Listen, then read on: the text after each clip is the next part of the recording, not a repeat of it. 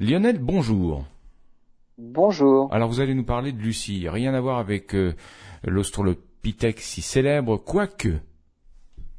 Ben oui, en fait, euh, de même quand même que, le fossile humain Lucie, hein, qui a fourni des résultats inestimables sur l'évolution de l'humanité, la mission spatiale Lucie, elle doit fournir des données tout aussi inestimables dans notre connaissance sur l'origine des planètes et la formation de notre système solaire.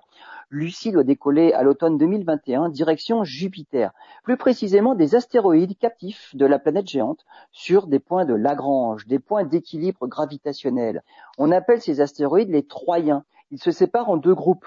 L'un des groupes est en avant de la planète sur son orbite et l'autre est en arrière de la planète sur son orbite. En 2012, une étude réalisée par un télescope spatial spécialisé dans le rayonnement infrarouge avait montré que les deux groupes ne sont pas d'effectifs équivalents. Il y a beaucoup plus d'astéroïdes dans le groupe qui précède Jupiter que dans celui qui la succède sur son orbite.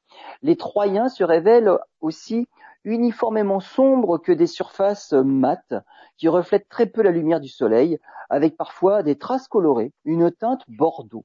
Ces astéroïdes piégés par le champ de gravitation de la planète Jupiter, mais très loin devant ou très loin derrière la planète, n'ont guère évolué finalement depuis leur capture.